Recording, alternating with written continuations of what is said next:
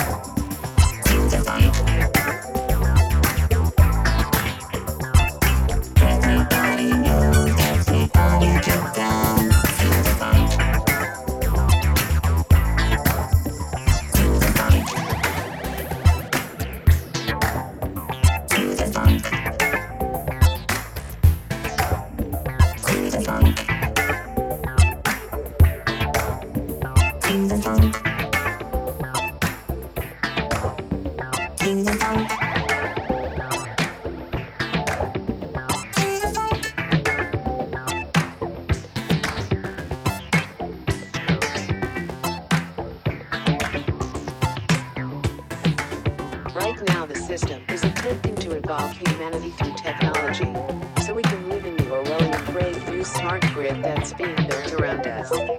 This means people who are already asleep in a society largely run on falsity and deception